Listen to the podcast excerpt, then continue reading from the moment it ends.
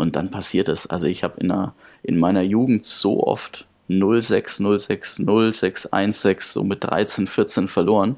Und ich bin trotzdem beim Tennis geblieben. Also mein Vater hat immer jetzt rückblickend zu mir gesagt, er hat sich immer gewundert, dass ich nicht irgendwann mal keine Lust mehr auf Tennis hatte.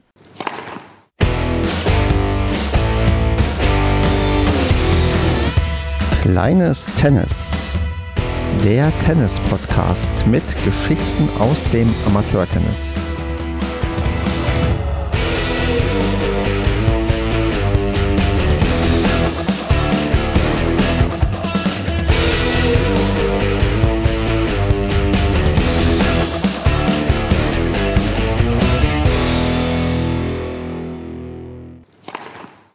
Kleines Tennis, Staffel Nummer 3, Ausgabe Nummer 2. Wir sind im neuen Jahr und nehmen auf am 13.01.2022. Mein Name ist Stefan und mit mir dabei ist heute der Johannes, den ich ganz herzlich begrüße. Hallo Stefan. Ja, wunderbar, dass du heute mit dabei bist und ich würde sagen, in einer kleinen ja, Vorstellungsrunde spielen wir uns erstmal ein. Ich spiele den Ball an und du spielst zurück und als erstes frage ich dich, für welchen Verein denn du aktuell oder zukünftig oder gerade spielst. Also bei mir ist es ein bisschen komplizierter, weil ich erst neu hier in die Region nach Wiesbaden gekommen bin, aber ich bin jetzt aktuell und wahrscheinlich auch in der kommenden Saison für den TC Schlangenbad auf dem Court. Super. Und für welche Altersklasse fühlst du dich berufen zu spielen? Wo bist du unterwegs? Gerne auch dein Alter dazu nennen. Also ich bin ähm, 37, werde 38 dieses Jahr. Ähm, bin mittlerweile eigentlich mehr bei den Herren 30 zu Hause, muss ich sagen. Ähm, das liegt mir mittlerweile doch deutlich mehr. Beim TC Schlangenbad werde ich aber auf jeden Fall noch Herren und Aktive mit den Jugendlichen spielen, denen ich dort auch Training gebe. Wie ist deine aktuelle Leistungsklasse? 2,6. Tatsächlich habe ich nachgeschaut. Ich glaube, seit Mittwoch ist sie bei 2,7, weil sie aktualisiert wurde um den Motivationsaufschlag. Siehst du mal, habe ich gar nicht nachgeguckt, kriege ich gleich die Breitseite von dir. ähm, was ist dein Lieblingsschlag? Ähm, Vorhand. Und wie würdest du deinen eigenen Spielstil bezeichnen? Offensiv, sehr vorhandlastig und ähm, ich würde sagen, dass ich über die mentale Schiene eher komme. Damit hast du das Einspielen erfolgreich bestritten und ich würde sagen, wir gehen quasi ins Match in den ersten Satz und ähm, unterhalten uns einfach mal, wie das hier Tradition ist, über den Verein, ähm, für den du jetzt ja neu quasi antrittst. Aber du kannst ja vielleicht trotzdem mal sagen, ähm, was denn diesen Verein auszeichnet, warum du denn da jetzt Mitglied geworden bist und warum ich, wenn ich nochmal in der Wiesbadener Region ähm, sein sollte, denn da war ich bereits mal für einige Jahre berufstätig, äh, warum ich dann zum TC Schlangenbad kommen sollte. Sehr gerne. Also der TC Schlangenbad ist ein recht kleiner Verein, liegt in einem Kurort. Schlangenbad ist ein Kurort. Ähm, der Tennisclub selber ist vor knapp 70 Jahren gegründet worden, hat vier Plätze, liegen schön in einem Hang. Also alle Plätze sind auch voll gut für Zuschauer zum Beispiel einsehbar. Das ist ähm, wirklich schön in die Natur eingebettet dort. Und der Verein hat mittlerweile ungefähr 220 Mitglieder. Davon sind ähm, mindestens die Hälfte Kinder und Jugendliche, was ich immer ziemlich cool finde, dass einfach viel, viel von den Kids auch ähm, da ist und vorhanden ist. Das macht den Verein immer ein bisschen lebhafter. 100 Kinder sind da aktuell auch wirklich im wöchentlichen Trainingsbetrieb. Ähm, ich bin über die Tennisschule vom Alexander Iliev dorthin gekommen. Der gibt dort seit 2018 Training. Und dass der hervorragende Arbeit leistet, sieht man allein daran, dass er 2018 mit 25 Kindern im Training gestartet ist und das jetzt quasi vervierfacht hat. Und ähm, ja, ich habe ihn kennengelernt und ähm, wir haben uns getroffen auf dem Probetraining und ähm, war mega, mega familiäre Atmosphäre, sowohl von ihm als Trainer ähm, als auch von den, von den Schülern, von den Jugendlichen. Die haben einen super aufgenommen und sind total wissbegierig. Man hat einfach man sieht einfach, dass die Spaß haben am Tennisspielen und das hat mich total überzeugt. Ich war auch schon bei größeren Vereinen und ich muss sagen, mir ähm, liegt diese familiäre Atmosphäre einfach. Ja, aber wenn du sagst, ich bin echt gerade beeindruckt, wenn du diese Zahlen in den Mund nimmst, dass äh, sich die Anzahl der Jugendlichen da wirklich massiv erhöht hat. Ähm, wie ist das denn gekommen? Ich meine, da haben ja viele Tennisvereine mit ähm, zu kämpfen und haben auch die Ambition, auch möglichst viele Jugendliche irgendwie bei sich hineinzuholen. Und gerade in der Umgebung Wiesbaden gibt es ja auch nicht nur einen Verein. Mm, ist es allein die Qualität des Trainings oder hat man da auch noch andere ja, Mittel und Methoden, um die Leute quasi ähm, hineinzuholen und ähm, für den Tennissport auch in jungen Jahren bereits zu begeistern? Also ich glaube, es ist so ein, es ist so ein Mix. Also es ist ähm, zum einen eine hervorragende Arbeit vom, vom Alex, der einfach, ähm, er ist knapp über 30, ich glaube 31, da möchte ich ihm jetzt kein äh, nichts Falsches äh, sagen. Ähm, aber der macht ähm, dahingehend hervorragende Arbeit, weil er mit den Jugendlichen sehr, sehr gut kann. Er kann dann aber auch sehr gut switchen aufs Erwachsenentraining, sage ich jetzt einfach mal von einer, von einer Herangehensweise und vom Umgang. Ähm, und er bietet einfach wahnsinnig viel an. Ähm, er macht nicht immer das Gleiche, sondern er hat zusätzlich zum Tennistraining, gibt es dann noch ein Fitnesstraining. Ähm, ich biete jetzt über den Winter ein kontinuierliches Mentalcoaching noch mit an und so hat er einfach ein breites Angebot, ein vielfältiges Angebot, ähm, was nicht jeder nehmen muss, aber wenn er möchte, kriegt er quasi auch ein Komplettpaket dort. Und das, obwohl es ein recht kleiner Verein ist. Und ich glaube, dass das so ein bisschen das Erfolgsprinzip und das Erfolgskonzept vom Alex ist. Mhm. Und ähm, wie leistungsstark ist man da im Verein unterwegs? Also bis zu welcher Liga spielt man jetzt ähm, ja, äh, in, der, in der Höhe? Also gibt es da irgendwie eine, eine, sehr, sehr gute Herrenmannschaft oder eine sehr gute Damenmannschaft oder auch bei der Jugend irgendwelche, sagen wir mal, Aushängeschilder, wo man sagt, da ist man doch recht stolz drauf, dass die so weit oben mit dabei sind? Also die erste Herren spielt aktuell Bezirksoberliga. Ähm, und ich finde, das ist schon eine ziemlich gute Leistung, vor allem weil auch noch ähm, es eine sehr junge Mannschaft ist. Also es sind auch ähm, immer wieder oder viele Schüler auch dabei, die noch keine 18 sind. Und das finde ich einfach gut. Er selber spielt als Trainer mit und bindet dann die ähm, Jugendlichen aus dem Training mit ein. Die können dann gleich ähm, Luft bei den Herren schnuppern. Und ähm, ja, dieses Konzept ist eine gute, ist eine gute Balance. Ähm, hat auch die aktuelle Hessenmeisterin bei der U11, da darf ich jetzt nicht, nicht lügen, ähm, oder U12, mhm. ähm, die ist auch bei ihm im Training. Also es zeigt schon auch, dass es ähm, sowohl von der Breite als auch im Leistungsbereich ähm, einfach ein gutes Angebot gibt. Apropos Angebot, ähm, habt ihr denn auch eine Halle bei euch im Angebot? Eine feste Halle hat er nicht, deswegen hat der Alex sich vor ein paar Jahren die Gedanken gemacht, wie er das machen kann, weil die Hallensituation in Wiesbaden doch ein bisschen verzwickter ist und hat sich eine Traglufthalle zugelegt. Und ähm, die wird jetzt quasi mobil ähm, jedes Jahr aufgestellt. Wir haben letzte Woche, letztes Wochenende auch fleißig Schnee geschippt. Das ist halt immer so das Problem bei den Traglufthallen, dass wenn dann viel Schnee fällt, dann ähm, liegt da auch eine große Last drauf. Aber auch da waren sofort zehn Leute, zehn Helfer am Tag da, haben die wieder freigeschippt. Also das zeigt, dass da ein guter Zusammenhalt ist. Ähm, aber um auf deine Frage zurückzukommen, eine Traglufthalle ist über zwei Plätze aufgestellt. Ja, okay. Das reicht dann auch für den Winter. Ich meine, mit 220 Mitgliedern ist natürlich auch wahrscheinlich ein gewisser Bedarf im Winter da. Das ist äh, ausreichend oder hat man da Probleme, sagen wir mal, Plätze zu finden, um ähm, zu spielen? Ähm, also die Halle ist natürlich zu den Stoßzeiten im Endeffekt komplett belegt. Also am, unter der Woche ab Nachmittag ist die komplett mit äh, Training belegt, aber ist ausreichend. Also er bräuchte jetzt keinen dritten Platz jetzt noch für Training. Ähm, Genauso kriegt die Herren 40 Mannschaft zum, die jetzt selbst trainiert, ohne, ohne Trainer, die kriegt trotzdem an einem Abend dann zum Beispiel die zwei Plätze ähm, und am Wochenende oder am Vormittag ist die Halle noch frei zum äh, freien Spiel. Also das ist, denke ich, ganz, ganz, ganz gut ausgewogen, dadurch, dass der Verein einfach seine eigene Halle hat. Das ist, glaube ich, viel wert für einen TC Schlangenbad. Das stimmt, so eine eigene Halle ist natürlich ein Luxus, den man sich gerne gönnt und gerne hat und auch immer ein guter Grund ist, um in einen Verein ähm, einzutreten.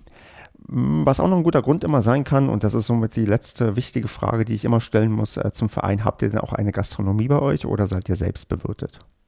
Ähm, komplett selbst bewirtet. Mhm, also okay. es gibt ein großes Clubheim mit einem schönen, schönen Balkon, sage ich mal, und einem schönen Aufenthaltsraum, aber es ist keine Gastronomie drin.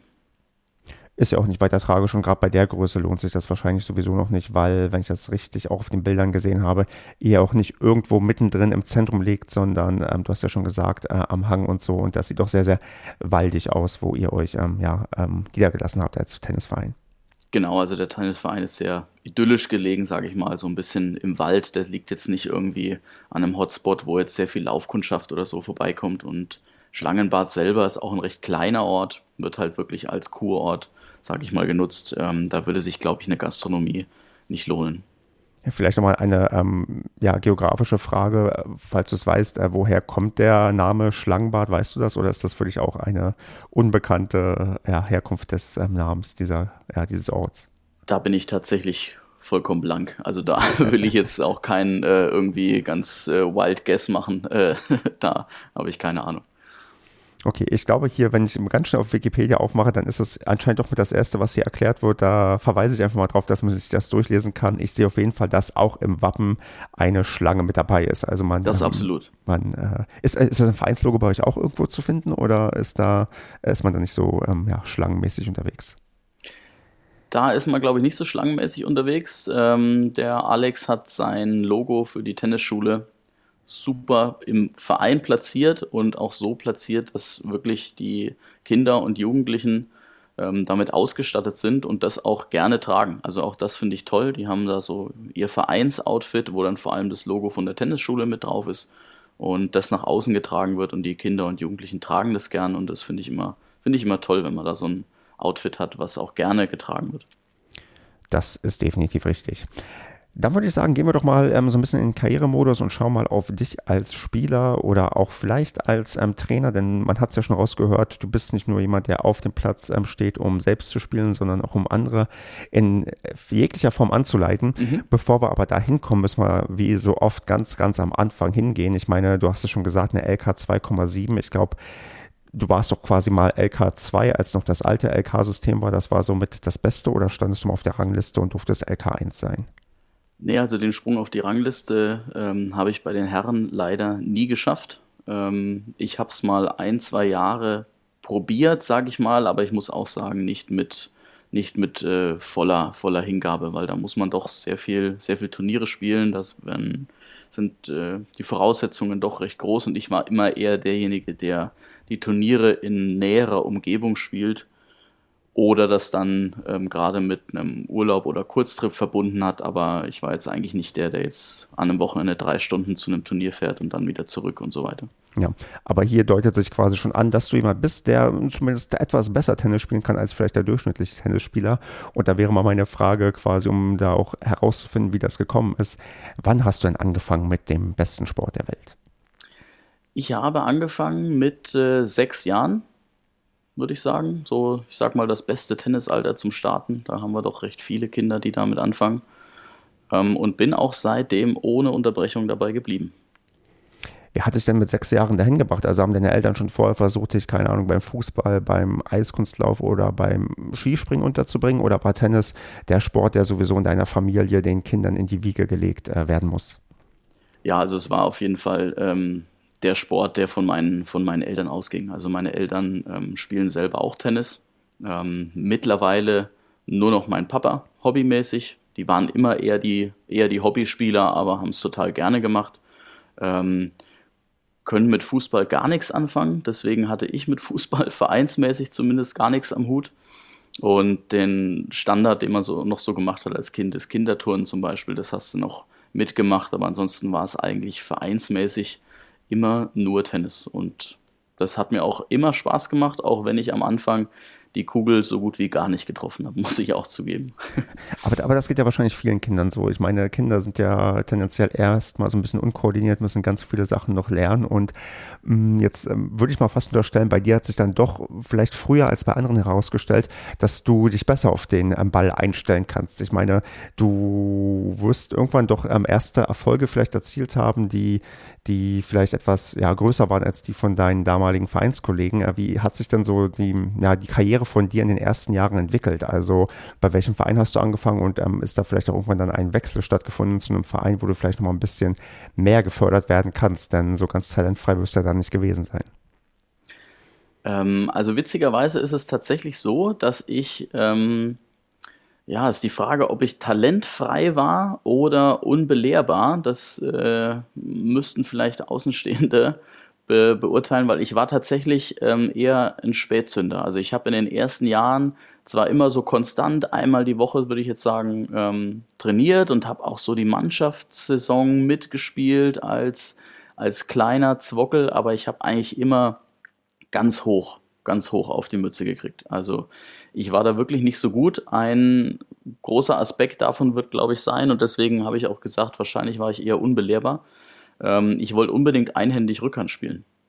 Ähm, wahrscheinlich, weil ich es bei meinen Eltern gesehen habe. Die haben das früher so beigebracht bekommen. Da habe ich gedacht, ich muss das auch spielen. Und ähm, ich glaube, jeder, der Tennis spielt und sich und gerade mit dem Tennis angefangen hat, der weiß, dass die einhändige zwar schön aussieht, aber doch auch ein bisschen anspruchsvoller, gerade als kleines, als kleines Kind ist.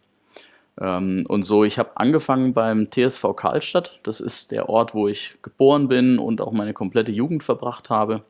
Und von daher, ich bin auch immer da geblieben. Also es war nie so, dass ich da ähm, gewechselt habe, weil ich woanders vielleicht mehr Chancen gehabt hätte. Der Verein hat einem alles geboten, was man wollte. Und ähm, wo für mich dann quasi wirklich die Verbesserung kam, das war, würde ich sagen, so mit 13, 14, wo ich ein bisschen größer einfach wurde und der Trainer hat nochmal gewechselt. Und wir haben einen neuen Trainer bekommen und der ist dahingehend ein bisschen mehr auf mich eingegangen, dass er nicht versucht hat, mir unbedingt eine beidhändige oder irgendwas anderes beizubringen, sondern er hat gesagt, okay, du willst einhändig spielen, dann machst du es aber so, dass du den Ball mit der Rückhand erstmal die ersten Jahre oder das erste, ersten ein, zwei Jahre schaust, dass du den nur ins Feld spielst. Du hast eine gute Vorhand, du musst mit der zweiten, mit der Rückhand nicht die Bäume ausreißen. Die Rückhand ist da, um den Ball im Spiel zu halten. Mhm. Und das war dann tatsächlich so der, der Turnaround für mich, wo ich so ein bisschen auch begriffen habe, dass man ein bisschen taktisch vielleicht spielen muss. Das war dann wirklich erst so im, im Jugendalter. Und dann habe ich auch angefangen, ähm, wirklich Einzelturniere zu spielen, mehr als jetzt ähm, ähm, in der Medensaison. In der Medensaison habe ich da eigentlich immer recht kläglich dann versagt und ähm, war auch bei den Turnieren in der Jugend noch nicht so der Überflieger weil ich immer so der Trainingsweltmeister war und im Turnier das dann nicht äh, gebacken bekommen hat. Also ich habe immer mit den, mit denen, die teilweise aus unserem Verein auch Turnier gewonnen haben, ähm, mithalten können oder auch mal einen Satz gewonnen und habe dann im Turnier aber sang- und klanglos verloren. Und ähm, da kommen wir vielleicht später nochmal drauf, warum ich dann auch diese Ausbildung gemacht habe, die ich jetzt dann ähm, im Endeffekt habe und was ich jetzt, was jetzt so meine Leidenschaft ist ähm, als mein Beruf weil ich das lernen wollte, warum man im Training anders spielt wie im Match quasi. Hm. Deswegen, um auf deine Frage zurückzukommen, ähm, mein, dass ich wirklich besser wurde, kam erst so im Jugendalter, so mit 15, 15, 16, dann die U18-Saison, da habe ich da Bezirksliga gespielt und an zwei gespielt und auch mehr gewonnen als verloren, bin dann in die erste Herrenmannschaft mit hoch. Und es blieb aber alles in dem Verein. Das war das Coole in meinem Jugendverein, der hatte einfach alles zu bieten. Und gab es da auch ähm, trotzdem irgendwie einen Sprung in so einem Bezirkstraining oder Verbandstraining, was ich hier schon öfters gehört habe? Oder ist das quasi auch komplett ohne das passiert, dass du quasi wirklich nur in deinem Verein ja, vorangekommen bist, auch mit dem entsprechenden Training?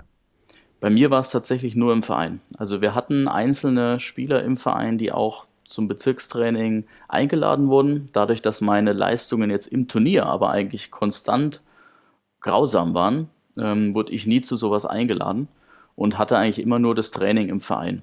Ähm, das war für mich aber auch in Ordnung, weil ich bin mit dem Trainer unglaublich gut klargekommen und ähm, habe da, müsste jetzt lügen, ich glaube zweimal die Woche Training gehabt. Als dann ich bei den Herren mitspielen durfte, war ich beim freien Spiel vor den Herren noch mit dabei und ähm, ich habe bestimmt früher im Sommer vier, fünfmal die Woche Tennis gespielt vielleicht nur zweimal Training gehabt, aber vier, fünfmal Tennis gespielt. Und das war, glaube ich, auch ein wichtiger Faktor, um mich einfach konstant zu verbessern. Ist das ähm, deiner Meinung nach ein, gerade in der Jugend ein wichtiger Faktor, auch viel zu spielen? Oder ähm, kann man auch, also ich erinnere mich auch, in der Jugend habe ich auch sehr, sehr viel gespielt. Im Nachhinein denke ich, da ich, ähm, sagen wir mal, auch unzureichend technisch ausgebildet wurde, wäre vielleicht das besser gewesen, wenn ich mehr Training gehabt hätte und weniger gezockt hätte. Ähm, war das für dich die richtige Balance oder wäre das auch für, sagen wir mal, viele andere die richtige Balance, dass man vielleicht eher so den Anteil ja, 2 zu 1, ähm, sagen wir mal, vom Spielen und ähm, Training hat, dass man quasi doppelt so viel spielt, wie man trainiert. Gibt es da irgendwie so eine Faustregel? Also für mich war die Kombination, und ich glaube, das gilt auch für, für viele, viele andere, ähm, perfekt aus Training und Selbstspielen.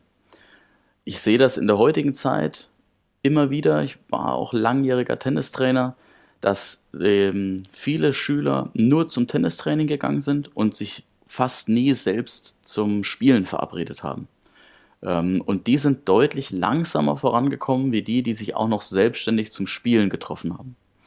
Ähm, also die Kombination aus Training und Selbstspielen achte ich für perfekt, weil man einfach Sachen, die man im Training lernt, die der Trainer einem mitgibt, nochmal viel intensiver üben kann. Du kannst im freien Spiel vielleicht auch mal was ausprobieren, was du im Fernsehen gesehen hast. Irgendwas Komisches, sage ich mal, mal ein Nadal-Topspin. Da würde mhm. wahrscheinlich dein Trainer erstmal die Hände über dem Kopf zusammenschlagen, warum du jetzt so die Vorhand spielst. Aber gerade im freien Spiel kannst du ausprobieren, ob das funktioniert, warum das funktioniert und so weiter. Und ähm, wenn ich jetzt aber nur spiele und kein Training habe, dann bin ich auch bei dir. Dann können sich natürlich Fehler festsetzen. Und die sind ganz, ganz schwer dann wieder rauszukriegen. Das geht dann bis zu einem bestimmten Leistungslevel. Aber wenn ich ähm, weiter nach oben kommen will, sage ich mal, und meine LK kontinuierlich verbessern will, ist eine Kombination aus Spielen und Training ähm, das Beste. Mhm. Ich muss gerade ein bisschen vor mich hinschmunzeln, wo du meintest, auch mal Sachen ausprobieren, weil man einfach nur so zockt. Ich ja. hatte das letztes Jahr mal versucht mit der beidhändigen Rückhand, weil ich spiele meine Rückhand einhändig, mhm. ähm, zumindest mittelmäßig bis, ja, sagen wir mal mittelmäßig bis äh, untere Mittelmäßigkeit und dachte, probier's mal mit der beidhändigen. Das war natürlich in der ähm, Session, wo ich das gemacht habe, zum Scheitern verurteilt, weil natürlich die ganze Zeit der andere Arm im Weg ist. Aber es war mal interessant, das auszuprobieren. Genau, aber und genau dafür ist dann aber wieder ein Trainer natürlich gut. Ne? Ja, der kann dir nochmal zeigen, wo gehört der Arm genau hin, wie sollte sich das anfühlen. Wenn man das dann einfach mal ausprobiert, dann fühlt sich das natürlich erstmal komplett, mhm. komplett fremd an. Und ähm, da kommt es dann eben drauf an. Will ich das konstant reinkriegen, dann braucht es einfach Training. Ja, ich habe für mich festgelegt, ich will das auf gar keinen Fall konstant reinkriegen. ich bleibe bei der Einhändigen und da bin ich voll bei dir. Das ist die schönere Rückhand. Mm, wenn ich jetzt dann mal so drüber nachdenke, dass du mit deiner doch ähm, recht, äh, ja, äh, guten, wahrscheinlich Spielweise doch recht nach oben gekommen bist und jetzt da aber kein ähm, gefördertes Bezirks- oder Verbandstraining hattest, ist das, wenn du als dich so umhörst, auch so in deinen äh, Kreisen, in denen du dich dann bewegst, auch auf Turnieren und so weiter, ist das eher ungewöhnlich? Also äh, sind die meisten eigentlich auf dem Level, wo die dann vielleicht der ebenbürtig sind, auf die du triffst, alle, sagen wir mal, intensiver ausgebildet worden oder ähm, kommen solche, also solche, ich würde fast sagen, unüblichen ähm, ja, Karrieren häufiger mal vor? Ich würde es nicht, ähm, nicht sagen, dass jetzt das Verbandstraining der Gamechanger ist, den es unbedingt braucht. Mhm muss ich ganz ehrlich sagen. Auch wenn ich jetzt vielleicht vom, vom Verband einen draufkriegen würde oder so. Ähm, ich will nicht sagen, dass das Training nicht sinnvoll ist, ganz und gar nicht. Es kann natürlich dich schneller voranbringen, ähm, weil du einfach andere Trainingspartner hast. Wenn du immer mit dem gleichen Trainingspartner spielst, dann lernst du natürlich Mittel und Wege, wie ich gegen den am besten spiele. Im Turnier spiele ich aber auch immer gegen unterschiedliche. Und das kann dann natürlich zu Problemen führen. Und das, da ist das Verbandstraining gut. Vielleicht auch nochmal ein anderer Blick von einem anderen Trainer, einen neuen Input bekommen. Ähm, das kann natürlich ähm, zu schnellerem Fortschritt führen. Ich würde aber nicht ausschließen, ähm, oder ich sehe es an mir selbst, es funktioniert auch ohne das, ohne das Verbandstraining. Es ist immer die Frage, wie viel, wie viel man selbst da rein investiert. Wenn man bereit ist, Training im Verein zu nehmen und selbstständig Zeit aufzuwenden zum, zum Spielen, ähm, dann kommt man genauso voran und ähm, hoch genug. Also ich hatte jetzt nie das Ziel, ich muss LK1 werden oder ich muss LK2 werden. Das hat sich bei mir auch einfach entwickelt mit den Jahren. Hm, okay. Mm, und ja, Thema Entwicklung. Also ich habe natürlich ganz neugierig durch dein ähm, Profil auch geklickt bei äh, MyBigPoint und auch gesehen, dass du ähm, nicht nur ein Match in deinem Leben gespielt hast, sondern da sind tatsächlich äh, Statistiken von 195 zu 113 Einzeln ähm, verzeichnet, also da mehr als 300 Spiele, die auf jeden Fall im Einzel bei dir erfasst worden sind. Und es gibt auch tatsächlich Jahre bei dir, in denen hast du wirklich sehr, sehr viel gespielt und man sieht halt ähm, da auch eine gewisse Ambition. Hm, da wäre meine Frage so, nach welchen ähm, Kriterien hast du denn ausgesucht, äh, wo du spielst? Also nicht nur bei den Medienspielen, sondern auch bei den Turnieren, weil du auch ja teilweise nationale Turniere gemacht hast, auch mit verschiedenen Altersklassen und so. Hm, nach was ähm, wählst du denn so deine, ja, deine, deine Wettbewerbe aus, bei denen du dich ermessen möchtest? Also dadurch, dass ich jetzt nie den kompletten Fokus habe, ich muss einen bestimmten Ranglistenstatus oder irgendwas erreichen, ähm, habe ich tatsächlich Turniere gespielt, so wie sie für mich zeitlich und von der räumlichen Lage einfach gut waren. Ähm, ich habe eingangs ja schon mal gesagt, ich war jetzt keiner, der 300, 400 Kilometer unbedingt fahren muss, um ein Turnier zu spielen. Das mache ich, wenn ich Bock habe, ein Turnier zu spielen. Ähm, aber ansonsten habe ich das tatsächlich eher nach den Kriterien, wie passt es mir persönlich am besten in den Kram. Und das war für mich einfach auch gut, muss ich ganz äh, ehrlich rückblickend sagen, weil das nicht keinen Druck für mich aufgebaut hat, sondern das hat jetzt im Rahmen gepasst, sowohl zeitlich als auch der räumliche Aufwand war für mich in einem Rahmen, wo ich gesagt habe, das stresst mich nicht und so bin ich einfach auch ja, ruhiger an so ein Turnier im Endeffekt rangegangen. Also quasi trotz der, sagen wir mal, ähm, Ambition, ähm, Spaß steht dann irgendwie doch im Vordergrund. Ja, für mich war immer, Tennis war für mich immer die Leidenschaft und, und der Spaß.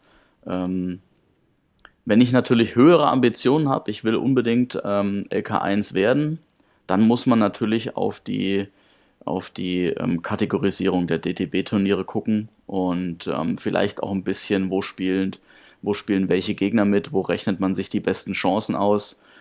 Das war bei mir jetzt persönlich aber nicht der Fall. Also ich habe damit gespielt, wo es für mich am, am besten einfach gepasst hat und da habe ich mal Turniere mitgespielt, da waren super gute dabei. Da war Herrenturnier dabei, da war der beste ähm, die 60 in Deutschland. Das ist dann für mich auch Abschuss. Ähm, oder ich habe mal Turniere gespielt, da war vielleicht ich der Beste von der LK mhm. im Feld. Das war dann für mich aber auch einfach Spaß und Übung. Klar, ich meine, das äh, sage ich hier auch immer wieder und auch wenn ich mit Leuten irgendwie ähm, gemeinsam zocke, du musst halt auch beides können. Du musst einerseits auch ähm, souverän und so bitter es für den Gegner auch ist, dein 6-0, 6-0 ähm, irgendwie runterspielen.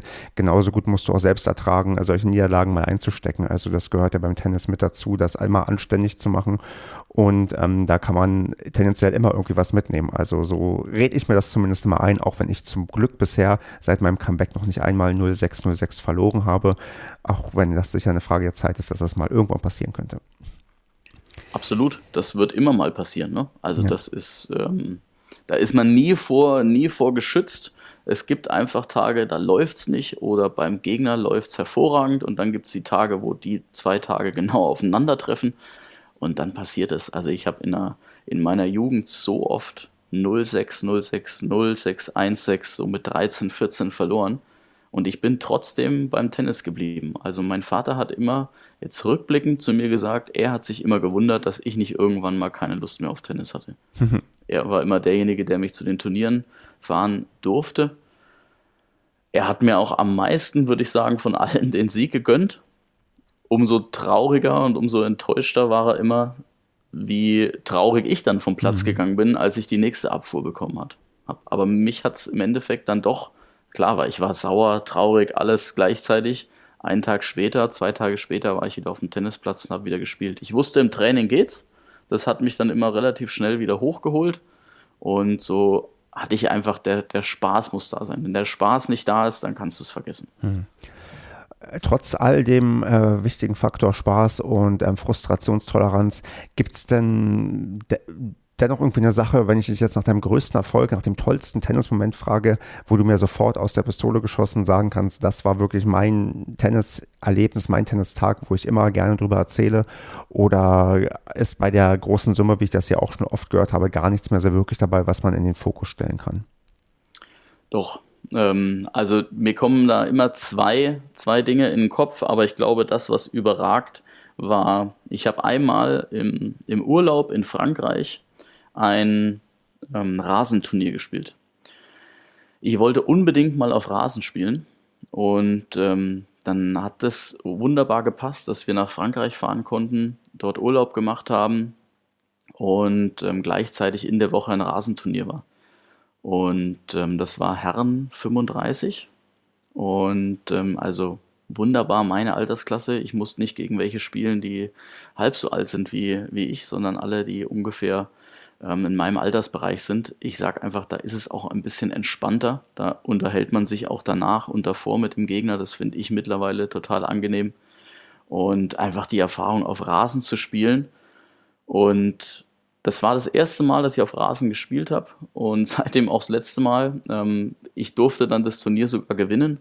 Ähm, das stand aber für mich auch wieder nicht im Fokus, sondern ich wollte diese Erfahrung machen, dass das dann geklappt hat, war umso, umso genialer und deswegen ist das, glaube ich, für mich so der Moment, ähm, auf einem ganz anderen Untergrund wieder eine Lösung zu finden, zu gewinnen, war, ist, glaube ich, für mich das, was äh, alles überragt. Also aus, aus, aus reiner Neugierde ähm, in, in Frankreich. Du musstest dann wahrscheinlich auch auf ähm, Französisch zählen, oder?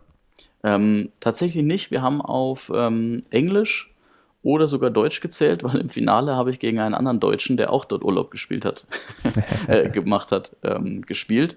Und der Franzose, gegen den ich gespielt habe, der hat Deutsch und Englisch gesprochen. Auch. Also das ging ganz, ganz entspannt, weil ich bin mit Französisch ähm, leider überhaupt nicht aufgewachsen, habe es auch nicht in der Schule gehabt. Ich kann es durch die French Open zählen, aber ansonsten äh, bin ich da auch blank. Ja, ich meine, es, es nimmt ja auch ähm, Kapazitäten im Kopf weg, wenn man plötzlich auf einer anderen Sprache ähm, zählen muss und ähm, sich dann immer so ein bisschen mehr konzentrieren muss, als wenn man so automatisch intuitiv zählt, wie man das im Deutschen macht. Aber ist ja gut, dass diese Hürde dir da genommen wurde. Ja, total. Zum Glück. Ja. Du hast schon gesagt, du bist nie müde vom Tennis geworden, was eine Sache ist, wo ich immer, ja, die, die das sagen können, darum beneide. Und wir haben ja auch schon dein Alter thematisiert. Du gehst jetzt auf die 38 Jahre zu, siehst dich eher bei den Ü30. Hm, wo geht denn die Reise dennoch so hin, wenn ich dich jetzt frage, wo, wo, wo siehst du dich in fünf Jahren? Also wie geht's denn bei dir jetzt nur vom, ähm, sagen wir mal, spielerischen weiter, den anderen Komplex, das Training äh, oder das Training geben, da gehe ich gleich noch mit dir, mit dir drauf ein. Aber spielerisch, was sind denn so da die die, Sachen, die du dir vornimmst. Ich sag bei mir so ein bisschen, da geht es schon eher darum, äh, sagen wir mal, gewisse Fähigkeiten zu konservieren, also äh, von der Fitness und so weiter, weil das ja ab einem gewissen Alter eher abbaut, als dass man da irgendwie noch ähm, ja, dazu gewinnen kann. Hm, was sind bei dir die spielerischen ja, Herausforderungen und Sachen, die du dir jetzt noch vornimmst? Ähm, tatsächlich für mich selbst als Spieler habe ich eigentlich keine großen Ambitionen mehr. Ich habe ähm, viele Turniere gespielt. Ich spiele jetzt wirklich nur noch für mich und aus, und aus Spaß. Ähm, trotzdem habe ich immer noch den Ehrgeiz, ähm, Mannschaft zu spielen. Und wenn mal ein Turnier in der Nähe ist, ähm, dann nehme ich das auch gerne mit. Ähm, aber ich gucke jetzt nicht mehr jede Woche in den Turnierkalender, wann ist das nächste, was ich spielen könnte. Ähm, für mich ist ähm, nach wie vor oder noch mehr der Spaß im Fokus und tatsächlich das ähm, Training geben und das Coaching. Also wenn du mich fragst, wo ich in fünf Jahren sein möchte, dann möchte ich, dass ich in fünf Jahren ähm, mehreren Spielern dazu verholfen habe, ihre Ziele zu verwirklichen. Ich sage bewusst ihre Ziele und nicht den Turniersieg, weil vielleicht ist nicht für jeden der Turniersieg wichtig, sondern wenn jemand sagt, ich möchte das und das erreichen, und der kann rückblickend sagen, der Johannes hat mir dabei, dabei geholfen, dann ähm, gibt mir, ist das so meine Lebensaufgabe, die ich aktuell, die ich aktuell sehe. Und meine eigenen Ambitionen sind schon noch ambitioniert Tennis zu spielen. Also mein nächstes Ziel ist es, ähm, bei einem Aschaffenburger Verein, den ich seit meiner Jugend kenne, da kenne ich Spieler seit meiner Jugend, und die spielen Herren 30 Regionalliga nächste Saison. Und ähm, da werde ich jetzt demnächst mal mitspielen und mal gucken, ob ich bei denen in der Mannschaft eben mitspiele. Die haben auch Interesse. Und aber auch da wäre jetzt nicht, weil die Regionalliga spielen, sondern weil es noch ambitionierter Sport ist. Es ist meine Altersklasse und ich kenne die Leute. Hm. Das ist für mich viel mehr im Vordergrund, dieses Gesellige für mich persönliche. Ja, du bist aber ja, wie jetzt schon oft angedeutet, nicht nur spielerisch unterwegs, sondern ja auch ähm, beruflich. Ich glaube, in deiner, in deinem Instagram-Profil habe ich gelesen, dass du Diplom-Sportwissenschaftler und B-Trainer bist. Und ja, erzähl doch mal, wie ist es dazu gekommen? Wie ist denn der Trainer, wie ist denn der, ja, dann der ausgebildete Sportwissenschaftler Johannes entstanden? Wie kam das denn? Also ich habe nach dem ähm, oder während der Schul Schulzeit schon gemerkt, ich will irgendwas mit Sport machen. Ähm, deswegen habe ich nach meinem Abitur angefangen in Würzburg Sport zu studieren und nicht nur angefangen, sondern auch ähm, abzuschließen. Daher mein ähm, ähm, ja, sportwissenschaftliches Studium quasi und ähm, das hat mir selbst natürlich damals auch schon geholfen, einfach den Körper ein bisschen besser zu verstehen und wie macht man das mit Belastung, Pausenzeiten, das hat mich schon ähm, sehr viel weitergebracht. Dann habe ich immer meine Trainerkarriere, sage ich jetzt mal in Anführungszeichen, dahingehend vorangetrieben, dass ich bis zum B-Trainer die Ausbildung gemacht habe. Das habe ich während dem Studium ähm, bis zum B-Trainer fertig gemacht, weil ich gesagt habe, erstens, Leidenschaft Tennis interessiert mich. Zweitens, wer weiß, was nach dem Studium kommt, wo es mich hin verschlägt. Ähm, ich möchte immer eine gewisse Ausbildung auch im Tennisbereich haben, dass ich sagen kann, ähm, ich kann auch als Tennistrainer arbeiten und meine Leidenschaft weitergeben. Und so kam es, dass ich nach dem, direkt nach dem Ende vom Studium mich ein Schweinfurter Verein quasi angesprochen hat und einen Trainer gesucht hat. Und das hat dann ganz gut gepasst. Studium war zu Ende, B-Trainer-Ausbildung war auch fertig. Und so habe ich da dann als selbstständiger Tennistrainer angefangen und habe dann knapp über zehn Jahre äh, TG Schweinfurt die Tennisabteilung quasi als äh, Trainer geleitet. Wie viele ja, ähm, Trainierende hattest du dann so unter dir? Also gibt es irgendwie so eine Zahl, mit der du hier mal ähm, herumhantieren kannst? Ähm, das waren circa zu Hochzeiten dann auch 120 Trainingsteilnehmer. Also es waren vielleicht 250 Mitglieder, 120 davon ähm, waren im wöchentlichen Trainingsbetrieb. Und wie hoch hast du die da ähm, ja, hinausbringen können? Also was war da so die sportliche Ambition, die da geherrscht hat? Also wir hatten ähm, in jeder Altersklasse bei der Jugend ähm, immer die höchste Spielklasse, also die Bezirksliga. Die höchste Spielklasse ist ja in Bayern die Bezirksliga in der Jugend, da gibt es dann nichts Überregionales mehr. Und bei den Herren haben wir ähm, jahrelang die Landesliga halten können, sind dann mal abgestiegen, aber auch zwei Jahre später, glaube ich, wieder aufgestiegen in die Landesliga, also haben da überregional spielen können. Ging das aber trotzdem auch runter, dass du auch Leute da quasi in einem ja, Hobbybereich trainiert hast oder war das ja, alles absolut. sehr leistungsorientiert? Absolut, das okay. war kompletter Mix und das hat auch das, äh, den, den, den Spaß gebracht. Ne? Also du hast gute Jugendliche und Erwachsene gehabt, mit denen du selber auch mitgespielt hast im Training und hast aber auch ähm, bis fünf Jahre die Anfänger, fünf, fünfjähriges Anfängerkind oder den Hobbyspieler Erwachsenen, der LK 22, 23 ist und damit auch zufrieden ist, weil er einfach einmal die Woche Tennis spielen will und Spaß dabei hat und halt einen regelmäßigen Input vom Trainer gerne hätte. Mhm. Mm, Gibt es da trotzdem irgendwie eine Kategorie von ähm, Training geben, die dir am meisten Spaß macht? Also es ist keine Ahnung, äh, Gruppentraining mit einer entspannten, ähm, lustigen Truppe oder ist es ähm, Einzeltraining von jemandem, der irgendwie noch ganz hoch hinauskommen könnte? Was ist denn so, gibt es da sowas, was man als Trainer überhaupt sagen darf, was einem am meisten Spaß macht? Ich weiß nicht, ob man es sagen darf, darf man mit Sicherheit, ähm, weil ich kann da tatsächlich keinen Fokus drauflegen, weil es sich auch ein bisschen manchmal bei mir zumindest ähm, verändert. Also ich habe mit, mein, mit dem besten Jugendlichen, den ich da hatte, der bei mir angefangen hat und dann mit 15 in die LK1 gekommen ist, ähm, das ging dann natürlich auf dreimal die Woche Einzeltraining und das war dann unglaublich anstrengendes Einzeltraining, weil der natürlich dann teilweise auch schon besser gespielt hat als ich. Mhm. Ähm, und dann musst du, es ist ganz andere Anstrengung, sowohl mental als auch körperlich für dich. Ähm, du musst schauen, dass du mithalten kannst, sollst ihm aber gleichzeitig noch Tipps geben. Also das ist schon auch recht anspruchsvoll, macht aber natürlich Spaß, weil du selber auch sehr aktiv dabei bist. Aber ich habe es auch genossen, einfach eine Vierergruppe, ich sag jetzt mal jugendliche Mädels, die zum Fun da sind, ne, zu mhm. haben. Die, wo du einfach Spaß gehabt hast, wo dann auch mal die Gummibärchentüte aufgegangen ist, ähm, weil die einfach aus Spaß ähm, gespielt haben. Das hat mir genauso, genauso Spaß gemacht. Aber genauso gibt es auch die Momente, wo das Einzeltraining einen eher nervt, weil vielleicht der Schüler auch dann seinen eigenen Kopf entwickelt und du musst äh, einfach andere Vorstellungen hat und es schwieriger ist dann deine eigene Meinung durchzubringen oder es manchmal anstrengend ist, die Vierergruppe Mädels zu bändigen, wenn sie halt nur auf Spaß ausgelegt sind. Ne? Also ich könnte mich da tatsächlich nicht festlegen. Für mich war es wirklich der, der Mix, der meine Arbeit ausgemacht hat, der sie nicht langweilig gemacht hat.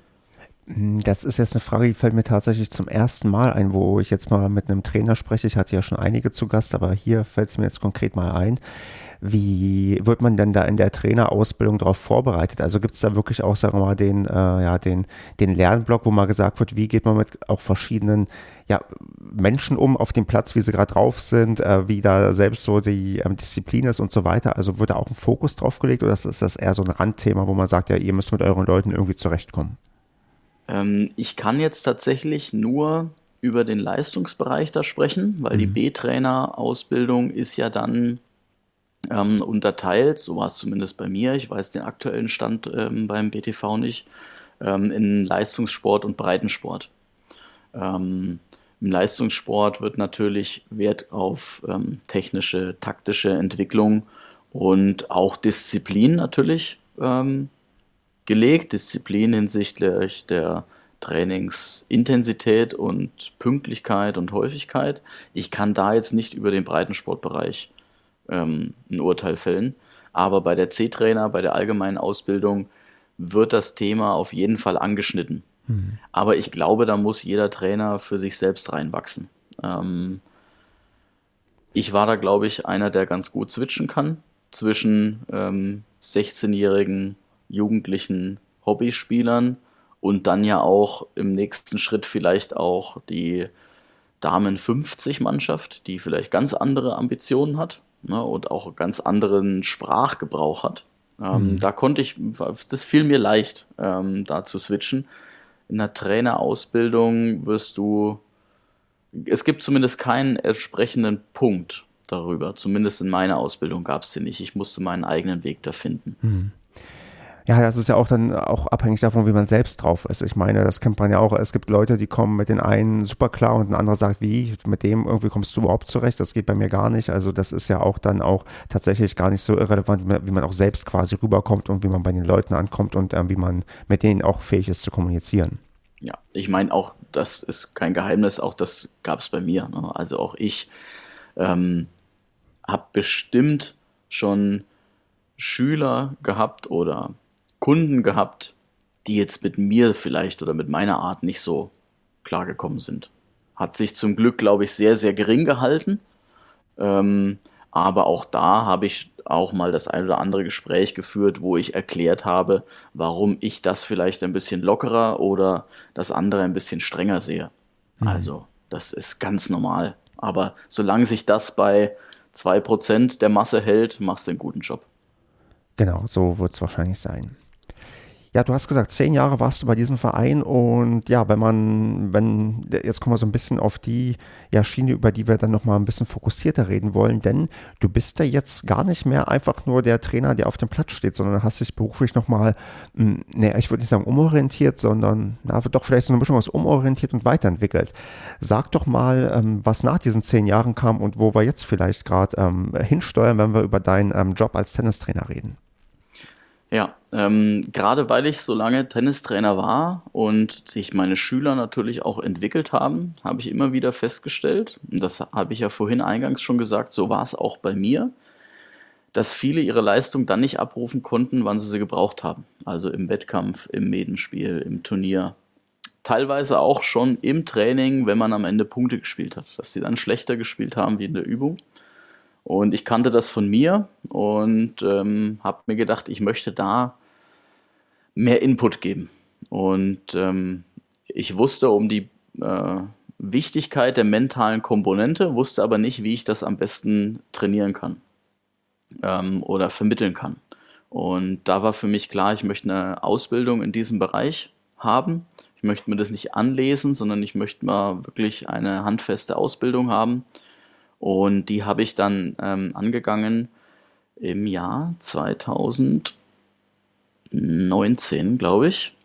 Ähm, muss ich deswegen, ich überlege deswegen, weil Corona da äh, dazwischen kam dann. Ähm, vor Corona angefangen, während Corona habe ich sie beendet, eine Ausbildung zum Mentaltrainer bei Thomas und Mirja Baschab.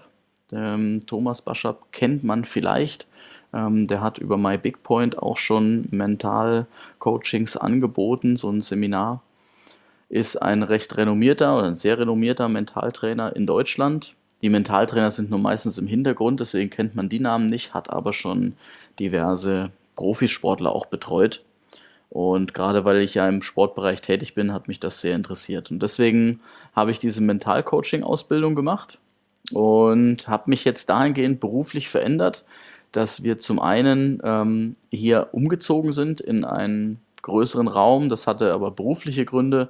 Auch, ähm, dass ich hier in den Wiesbadener Raum gekommen bin jetzt in Wiesbaden ähm, wohne und hier habe ich einfach gemerkt, dass ähm, ich mich dahingehend umorientieren will, dass ich nicht mehr 40 Stunden auf dem Tennisplatz rein Tennistraining geben möchte.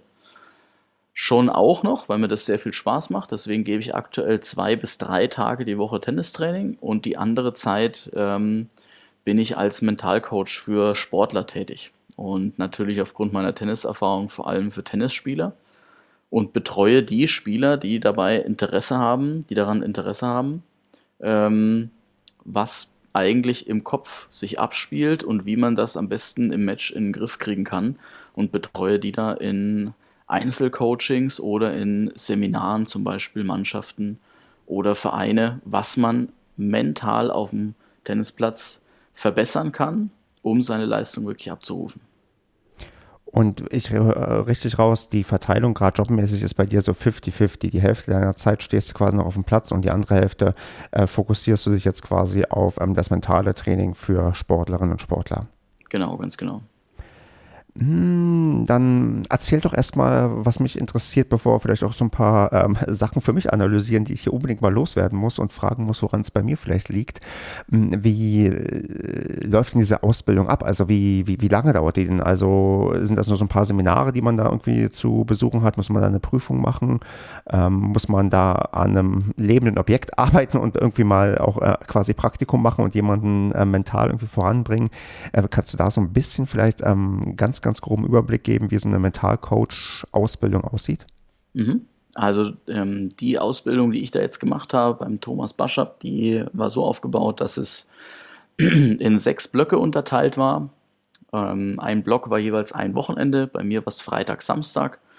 Ähm, und da gab es dann unterschiedliche Themen. Also dieses Mentalcoaching, diese Ausbildung, die war auf alles ausgelegt, nicht nur auf den Sport. Der Sport kam auch, aber man merkt da relativ schnell, dass du alles, was du im Sport anwendest, auch im Beruf anwenden kannst. Auch im Beruf findet ja ein Wettbewerb statt zwischen ähm, Betrieben zum Beispiel. Ähm, ist ja auch eine Art Wettbewerb, wo man sich einfach mit einer richtigen mentalen Einstellung besser positionieren kann ähm, aber auch fürs äh, Privatleben, einfach mit, mit unvorhergesehenen Ereignissen besser umzugehen, mit Rückschlägen, die können, kann eine Niederlage im Tennis sein, das kann aber auch irgendein Rückschlag im Privatleben sein, eine Trennung oder irgendwas anderes, damit mental besser umzugehen. Das wird alles behandelt und ähm, im Endeffekt, man ist in einer recht kleinen Gruppe mit 20 Leuten, die lernen sich da unglaublich gut und intensiv in der doch recht kurzen Zeit kennen. Und ähm, praxisnah ist die Ausbildung dahingehend, dass du diese Techniken und Methoden, die du äh, an die Hand bekommst, ähm, auch mit deinem, mit den anderen Seminarteilnehmern direkt ausprobierst und da so ein bisschen das Coaching auch lernst, dass du den anderen interviewst über bestimmte ähm, Bereiche seines Lebens und versuchst Ratschläge zu geben. Und dahingehend war die Ausbildung ein großer Erfolg für mich persönlich. Deswegen gibt es auch keine Prüfung da am Ende, weil der Thomas Baschab sagt, jeder muss selbst entscheiden, was er mit dieser Ausbildung dann anfällt, äh, anfängt. Also ein Mentalcoach ist keine, kein geschützter Begriff in dem Sinne, der unbedingt eine Ausbildung, äh, eine, einen Abschluss benötigt, sondern ähm, du bist selbst frei, ob du jetzt diese Ausbildung nur für dich persönlich nutzt oder später dann, wie ich jetzt, ähm, die auch in deinem Beruf quasi ausübst.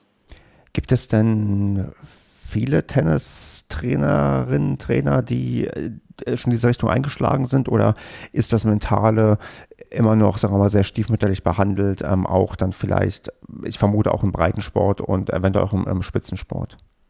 Also ich merke immer mehr, dass es, ähm, wie du gesagt hast, sehr stiefmütterlich behandelt ist. Also die Ausbildung ähm, haben, ich kann jetzt nicht dafür sprechen, ist auch nur eine Vermutung, aber haben relativ wenige Tennistrainer.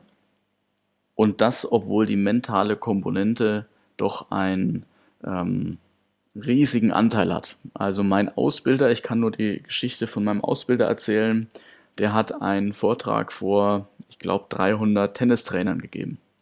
Und er hat die Tennistrainer gefragt, was sie glauben, wie hoch der mentale Anteil an einem Sieg ist bei zwei Spielern, die auf gleichem Leistungsniveau sind. Und die Tennistrainer haben geantwortet, oder keiner hat geantwortet, einen Wert von unter 70 Prozent. Und da sieht man eigentlich, dass die Tennistrainer um die Bedeutung der mentalen Komponente wissen. Als er dann aber gefragt hat, wie viel im mentalen Bereich trainiert wird, hat sich fast keiner zu Wort gemeldet. Da sieht man eigentlich diese Diskrepanz, diesen Unterschied, das passt nicht zusammen. Eigentlich ist der mentale Anteil hoch, es wird aber sehr wenig in dem Bereich trainiert. Ich glaube, weil man einfach nicht genau weiß, wie. Man hat so seine paar Standardübungen vielleicht ähm, im Tennistraining, aber auch bei Amateursportlern ist der Anteil hoch ist, äh, der mentalen Komponente. Es wird jetzt nicht ein LK 20er, ein LK 8er schlagen, nur weil er mental besser ist. Das ist klar. Aber je näher die beieinander sind, desto höher ist doch der mentale Anteil.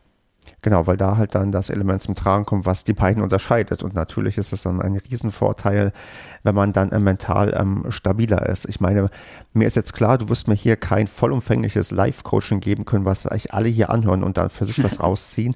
Ähm, ich will es ähm, trotzdem mal versuchen, zumindest, ähm, ja, also zu, zu, ein paar Sachen zu fragen, die mich dann einfach mal persönlich interessieren. Ähm, die eine Frage haben wir schon geklärt. Also auch ich mit meiner aktuellen LK 21,1 habe Bedarf. Und ähm, ich habe tatsächlich Bedarf, denn wenn ich jetzt zu dir ankommen würde, ich weiß nicht, wie du dein Mentalcoaching mit mir ähm, bestreiten würdest, aber ich würde dir sagen, du Johannes, ich habe letztes Jahr ähm, vier Match-Tiebreaks gespielt und alle verloren und ähm, habe mir eigentlich eingeredet, dass das eigentlich eine Sache ist, die ich recht gut und stabil irgendwie kann, weil den ersten Match-Tiebreak, den ich in meinem Leben gespielt hatte, da habe ich einen 4 zu 9 noch in einen 12 zu 10 umgewandelt und danach ging irgendwie nichts mehr. Und ich würde dich jetzt fragen, woran liegt's? Wo, was mache ich falsch? Ich habe, glaube ich, sogar in zwei dieser vier Match-Tiebreaks äh, Matchbälle gehabt und die nicht umsetzen können. Wie würdest du mit mir jetzt arbeiten? Oder wie gäbe es jetzt einen ultimativen Tipp von dir, dass mir das in diesem Jahr nicht passieren würde? Das Problem ist ja, dass, wie du es gerade sagst, ähm, nur über diesen Spielstand nachgedacht wird. Wann spielen wir am besten? Wenn wir uns darauf konzentrieren, warum wir eigentlich Tennis spielen.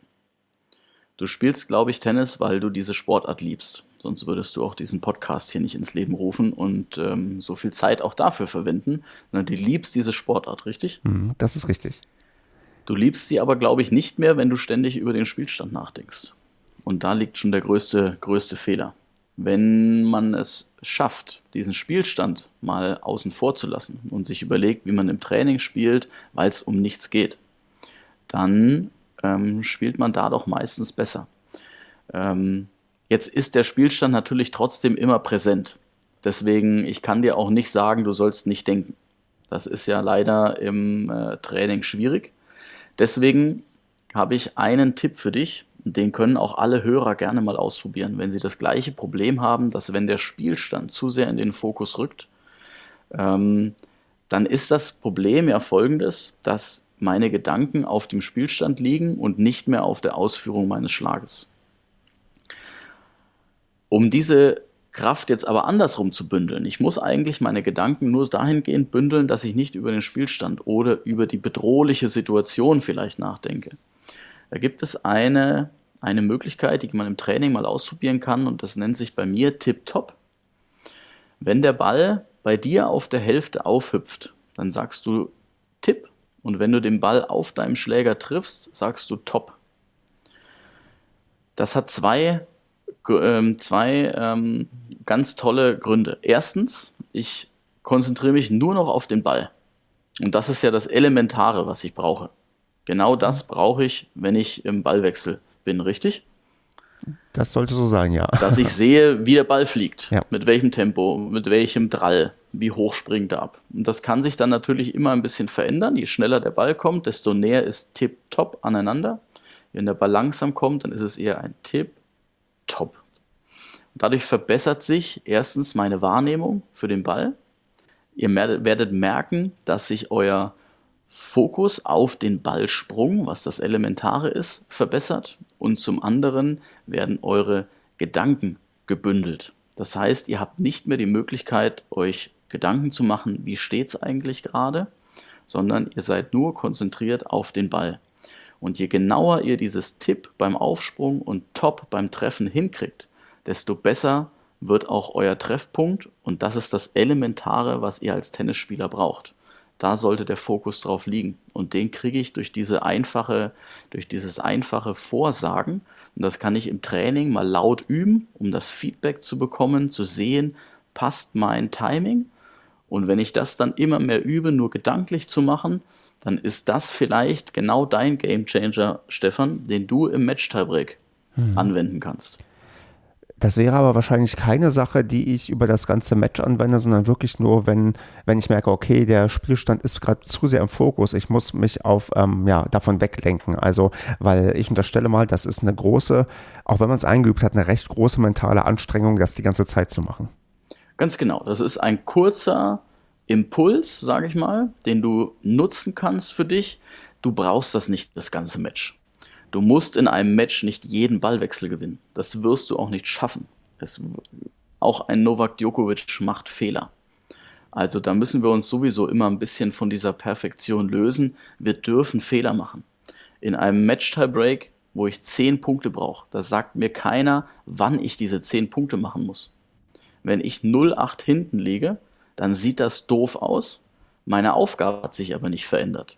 Ich muss 10 Ballwechsel gewinnen. Und das ist bei 0,8 die gleiche Aufgabe wie bei 0,0. Deswegen ist dieser Spielstand erstmal gar nicht so wichtig. Wir persönlich messen ihm über unser Gehirn, über unsere Gedanken einfach nur einen Wert bei. Wir können aber genauso uns darauf konzentrieren, etwas anderes zu tun, als über den Spielstand nachzudenken. Das ist eigentlich das Elementare im Mentalcoaching, diesen Fokus und diese Bewertung einer Situation anders auszulegen. Und zwar so, dass mich quasi meine negativen Gedanken nicht zu sehr ähm, ja, behindern und ähm, irgendwie ja, mir Sachen kaputt machen, die eigentlich dann komplett unnötig sind. Ich meine, ich hatte ja das Thema ja auch schon mal so ein bisschen am Rande, habe auch dann die eine oder andere Lektüre zu mir genommen und habe auch gemerkt, wenn man äh, gerade dieses Ding, dass man sich zum Beispiel Fehler verzeiht und so, dass, äh, dass wenn man darauf nicht hingewiesen wird, dann ist man ja sehr schnell dabei, quasi jeden Ball von sich, der ins Netz geht oder ins Ausgeht, negativ zu kommentieren. Wenn man aber erstmal akzeptiert, nee, natürlich passieren Fehler und das bedeutet jetzt nicht darauf hin, dass ich das Match verliere, sondern dann ist das einfach so, wenn ich zum Beispiel vor auf den Punkt drauf gehe, dann muss ich auch damit ähm, leben können, dass der dann ja nicht erzielt wird, sondern dass der Ball dann vielleicht ins Ausgeht. Also das sind so, glaube ich, so diese kleinen Stellschrauben, wo ich die jetzt ähm, tatsächlich abkaufe, dass das ähm, sehr schnell dazu führen kann, wenn man da Sachen einstudiert und ähm, sich darauf auch im Match berufen kann, dass die wirklich dann auch sehr, sehr früh schon voranbringen können. Genau, also es ist im Endeffekt ein Einstudieren von solchen Techniken. Da muss jetzt auch keiner ähm, gleich verzagen, wenn jetzt dieses Tip-Top, was ich gesagt habe, nicht direkt funktioniert. Das muss man mal ein paar Mal üben und es kann auch sein, dass das das falsche Ritual, sage ich jetzt mal, oder die falsche Technik für jemanden ist. Es gibt auch Spieler, die lenkt das ab. Hm. Dann gibt es die Atmung. Ich könnte genauso bei jedem Treffpunkt ausatmen. Wir kennen das aus dem Krafttraining. Wenn ich mich anstrenge, sollte ich ausatmen.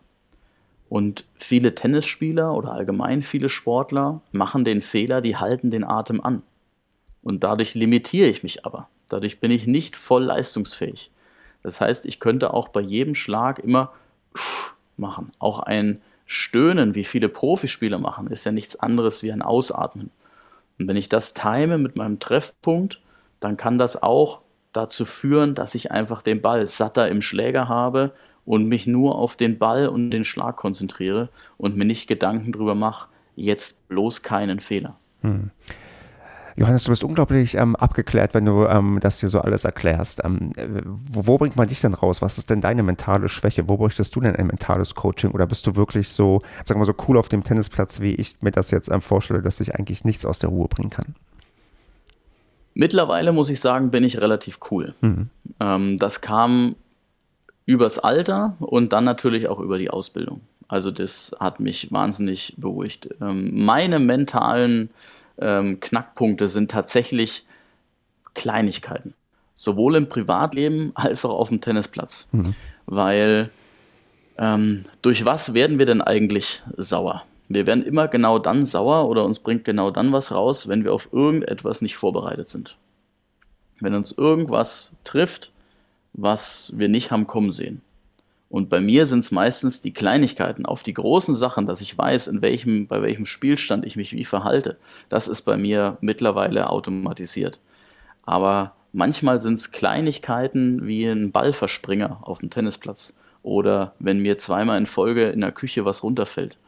Da erwische ich mich immer wieder, dass ich von so kleinen Dingen auf einmal genervt werde. Mhm. Aber ich kriege dann relativ schnell rein, dass ich mich da wieder beruhige, dass das vollkommen unwichtig im Moment ist ähm, und einfach Dinge sind, die passieren können. Eine Faustformel ist auf dem Tennisplatz, du musst das kontrollieren, was du kontrollieren kannst und lass die Dinge in Ruhe, die du nicht beeinflussen kannst. Und ich kann nicht beeinflussen, wie der Ball springt. Der verspringt halt gerade auf Sand manchmal oder auf der Linie. Aber oder Straßenlärm, der einen schnell auch mal aufregen kann oder wenn irgendwo äh, Sachen sind, die, wo man dann plötzlich Gründe sucht, warum es gerade nicht funktioniert, aber man da das sowieso nicht ändern kann. Also ich, äh, ja, das ist einleuchtend und das äh, fällt zwar schwer, aber ich kenne das auch, wenn man dann erstmal sich in Sachen negativ hineinsteigert, dann ja, dann ist jeder dran schuld und man kann nichts dagegen tun. Dabei wäre es einfach gut, sich nur auf das Spiel zu konzentrieren und sich dann ja gewisse Sachen einfach zu ja, verzeihen und auch gewisse Sachen einfach zu akzeptieren, so wie sie sind. Halt eben die äußeren Umstände, die man nicht beeinflussen kann. Ganz genau. Wo findet man dich denn im Internet? Äh, wenn man, ähm, ähm, ich habe ja schon Instagram-Profil angenannt, aber angesprochen, aber das ist jetzt der, der Moment, wo du mal ähm, quasi Eigenwerbung für dich machen kannst, denn ich glaube, auch auf deinen Profilen oder Webseiten findet man vielleicht einen oder anderen Tipp. Ähm, wenn man jetzt mehr Lust hat auf ähm, Mentalcoaching, ähm, ja, sag mal, wo kann man mehr darüber von dir erfahren? Ja, ihr findet mich auf jeden Fall auf den sozialen Medien, also Instagram unter johanneslipsius.coaching. Auf Facebook findet ihr mich auch unter johanneslipsius-mentalcoaching. Und ähm, wenn ihr genauere Infos noch haben wollt, dann geht ihr einfach auf meine Website. Da findet ihr nochmal alles auch zu meiner Person, zu meiner Arbeit, zu meinem Werdegang. Das ist einfach www.johannes-lipsius.de. Und wenn ihr mir auf Instagram und ähm, Facebook folgt, dann kriegt ihr eigentlich auch jeden Montag habe ich es immer geplant, eine sogenannte Monday Motivation. Also ich versuche immer jeden Montag einen mentalen Impuls rauszuhauen, den ihr entweder für euer Privatleben oder auch für euren Sport nutzen könnt, damit ihr für die Woche mit einem kleinen mentalen Motivationsschub in die Woche starten könnt. Sehr gut. Wird natürlich auch alles in den Shownotes verlinkt, damit man nicht ähm, irritiert ist, wie dein Nachname geschrieben wird, denn den habe ich öfters bereits falsch geschrieben, als ich dich gegoogelt habe. Ja, Johannes, dann würde ich sagen, hast du jetzt zum Abschied ähm, noch die Chance, irgendwas zu sagen, was du schon immer mal in einem Tennis-Podcast sagen wolltest. Gibt es irgendwelche Worte, die du noch loswerden möchtest? Irgendeinen ultimativen Tipp, den du uns als Mentalcoach geben kannst oder sonstiges, was du schon, ja, wie gesagt, immer mal diesem Tennis-Publikum ja, sagen wolltest? Ich würde gerne eine ganz kurze Übung anleiten aus dem Mentaltraining, bei dem einfach jeder Spieler, der jetzt hier zuhört und jede Spielerin ähm, mal den Effekt von mentalem Training erleben kann. Ja, dann leg mal los. Und dazu rufe ich euch alle auf, einmal aufzustehen. Ihr stellt auf, stellt euch schulterbreit hin, die Füße bleiben fest im Boden verankert. Ihr braucht um euch herum ungefähr eine Armlänge Platz. Das ist ganz wichtig.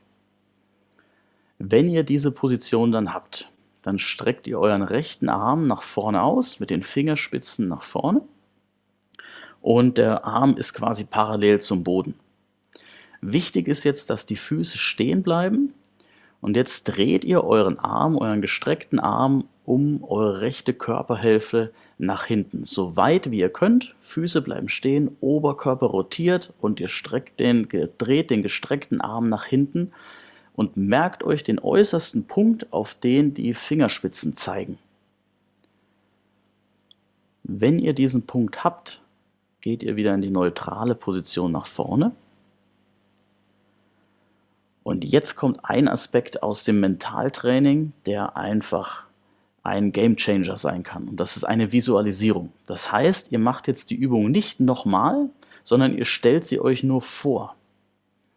Ihr macht mal kurz eure Augen zu und jetzt stellt ihr euch die gleiche Übung nochmal vor. Ihr macht sie bitte nicht mit, nur in Gedanken.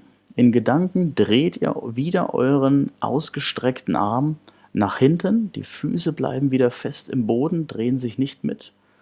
Und in eurer Vorstellung kommt ihr bis zu eurem Punkt und jetzt sogar noch weiter hinaus. 10 cm, 20 cm, 30 cm, was ihr euch vorstellen könnt. Nehmt euch kurz ein paar Sekunden Zeit und stellt euch vor, wie euer Arm in der Vorstellung weiter dreht als gerade in echt. Und jeder, der das hat, der sich das vorgestellt hat, öffnet seine Augen und macht die gleiche Übung nochmal real. Also nochmal jetzt wirklich Arm ausstrecken, Füße fest im Boden und nochmal den Arm nach hinten drehen.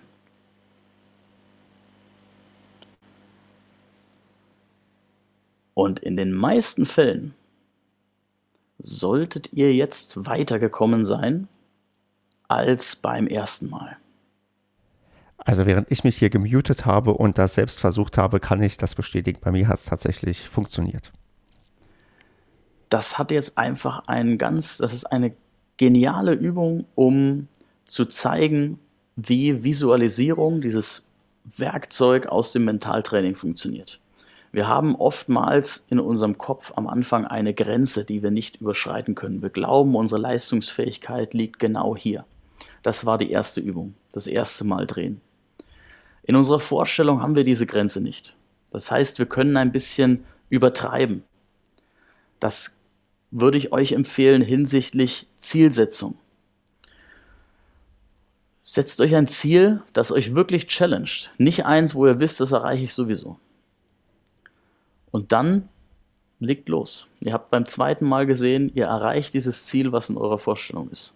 Und so funktioniert mentales Training sich etwas vorzustellen. Und das kann man auf dem Tennisplatz auch nutzen, dass man sich gerade beim Aufschlag, der nur, nur in meiner Kraft liegt, dass ich mir da vorstelle, wo der Ball hin soll, in welcher Flugkurve er fliegen soll. Und probiert das aus. Ihr werdet nicht jeden ersten Aufschlag treffen, aber die Aufschlagquote wird sich deutlich verbessern. Ich werde morgen in meiner Trainingsstunde, ich glaube, einiges mitnehmen und auch mal versuchen, gerade das Visualisieren. Das ist, glaube ich, eine Geschichte von, ja, die, die habe ich auch schon mal gehört und dachte, habe jetzt gerade mal wieder live gemerkt, ja, das klappt halt tatsächlich sehr, sehr schnell irgendwie und mal, ich werde dir morgen mal dann sagen, ob meine Aufschläge besser geworden sind, wenn ich mir heute mal ein paar Mal vorgestellt habe und auch morgen vor dem Aufschlag, wo er hinkommen soll, ob es bei mir dann auch funktioniert hat. Sehr, sehr gerne. Also ich bin da super ähm, aufgeschlossen, was Feedback angeht. Ich freue mich immer, wenn äh, ich Feedback bekomme, ob was funktioniert hat oder vielleicht auch nicht. Bei dem einen oder anderen hat es vielleicht nicht funktioniert. Dann liegt es an ein bisschen Übung oder ein bisschen Training. Auch, das heißt ja nicht umsonst mentales Training. Auch das fällt nicht vom Himmel. Das muss man einfach ausprobieren und ich gebe super gerne Hilfestellung. Perfekt, dann vielen, vielen Dank. Ähm, das Thema Feedback ist ein gut angesprochenes von dir, denn auch ich freue mich über Feedback. Ähm, wie hat euch die Folge gefallen? Welche Folgen wünscht ihr euch noch? Und ja, sonst wünsche ich allen Hörerinnen und Hörern einen super Start ins neue Tennisjahr. Ich habe ein sehr gutes Gefühl, was 2022 angeht. Und ja, bedanke mich ganz herzlich bei dir, Johannes, und würde sagen, bis bald mal. Ich bedanke mich bei dir, Stefan. War ein super Gespräch. Ich freue, ich hoffe, dass es allen Hörern, Hörern auch sehr, sehr gut gefallen hat und wünsche allen auch ein sehr erfolgreiches Jahr 2022 und vielleicht kreuzen sich ja irgendwann mal die Wege. So sieht's aus. Mach gut. Mach's gut. Ciao.